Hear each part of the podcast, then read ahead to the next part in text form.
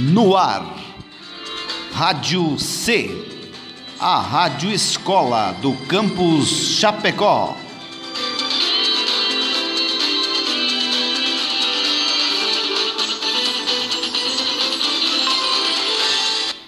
E aí pessoal, quem fala aqui é o Gabriel. Meu nome é Gabriela. E eu sou a Aline.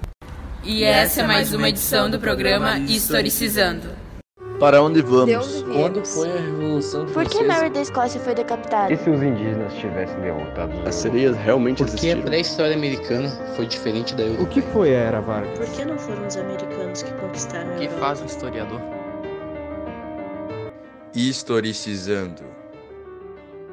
Na edição de hoje falaremos sobre os povos Funiô. Mas quem são os Funiô? Foram nomeados pelos portugueses como Carnijós ou Carijós e adotaram o nome Funiô depois que foram aldeados com outras etnias em Águas Belas, chamando assim todos os indígenas dessa aldeia. Mas Gabriela, você sabe qual a língua que os Funiô se comunicam? Ah, Aline, acredito que seja português, não? Sim, está certo. O português é falado por todos na aldeia, principalmente pelos mais jovens. Porém, além disso, existe o IAT, classificada como integrante do tronco Macrogé, e sua língua local.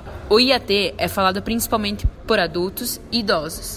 É isso mesmo, Aline. Eles são o único grupo do Nordeste que conseguiu manter viva e ativa a sua própria língua. Falando em localização, atualmente habitam o município de Águas Belas, situado na zona fisiográfica do Sertão, em Pernambuco. A região de Águas Belas é cortada de norte a sul pelo rio Ipanema, que deságua no São Francisco. Mas como será que eles se organizam socialmente? Existem duas categorias sociais em que os Funiô classificam seus descendentes, mas sem considerá-los parte do grupo. A primeira está formada por aquelas pessoas que vivem nas terras da reserva e que assim a FUNAI considera indígena. São os chamados remanescentes. A segunda é constituída por aqueles indivíduos que são filhos de uniões interéticas, mas que não participam do ritual sagrado do Ouricuri. Quanto à segunda categoria, existem os que se identificam como indígenas, mas não são reconhecidos como tais. Dessa forma, a sociedade Funiô não os retira, mas também não os aceita no ritual. De outro lado, estão aqueles que definitivamente foram socializados como brancos e estão totalmente integrados. A esses, os Funiô chamam descendentes, quando conhecem suas origens. E como funcionavam as aldeias? A vida dos Funiô transcorre em duas aldeias.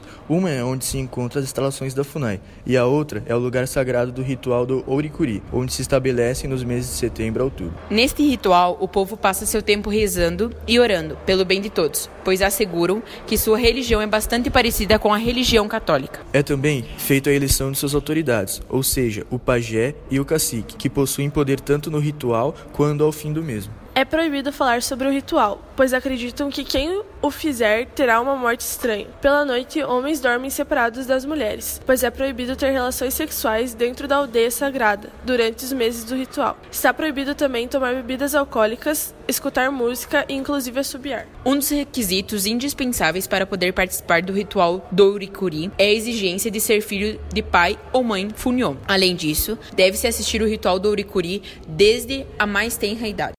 Além desse importante ritual, os Funiô têm outras tradições importantes. Você sabia que os Funiô confeccionam artefatos de palma nas aldeias?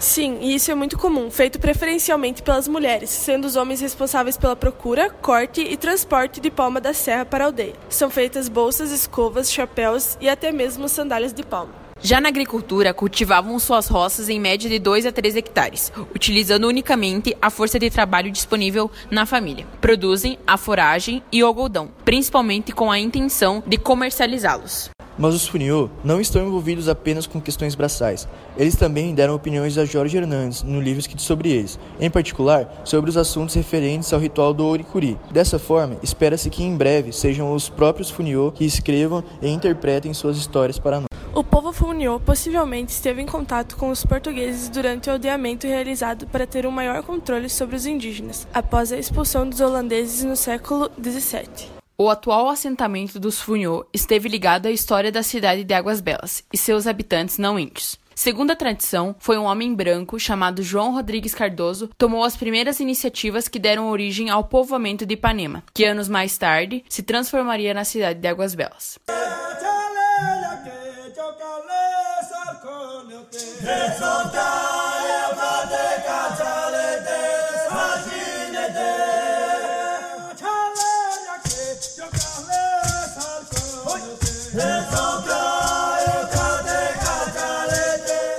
E essa foi mais uma edição do programa Historicizando. Hoje falamos sobre o povo Funiô.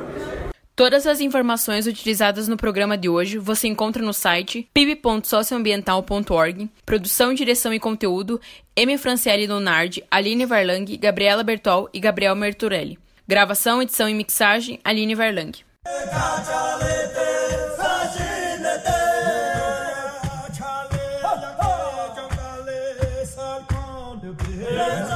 Para onde De vamos? Quando foi a Revolução Por que Francesa? Mary da Escócia foi decapitada? E se os indígenas tivessem derrotado os As sereias realmente Porque a existiram? pré-história americana foi diferente da O europeia. que foi a Era Vargas? Por que não foram os americanos que conquistaram a O que Europa? faz um historiador? Historicizando.